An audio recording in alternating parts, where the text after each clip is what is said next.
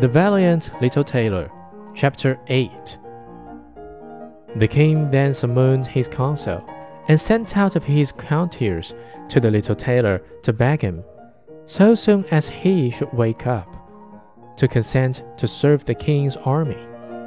So the messenger stood and waited at the sleeper's side until his limbs began to stretch, and his eyes to open, and then he carried his answer back and the answer was, That was the reason for which I came, said the little tailor. I am ready to enter the king's service.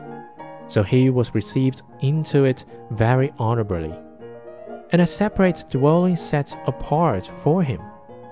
But the rest of the soldiers were very much set against the little tailor, and they wished him a thousand miles away. What shall be done about it? They said among themselves.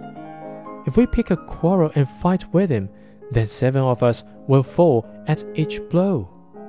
That will be of no good to us. So they came to a resolution and went all together to the king and asked for their discharge. We never intended, said they, to serve with a man who kills seven at a blow. The king felt sorry to lose all his faithful servants because of one man, and he wished that he had never seen him and would willingly get rid of him if he might.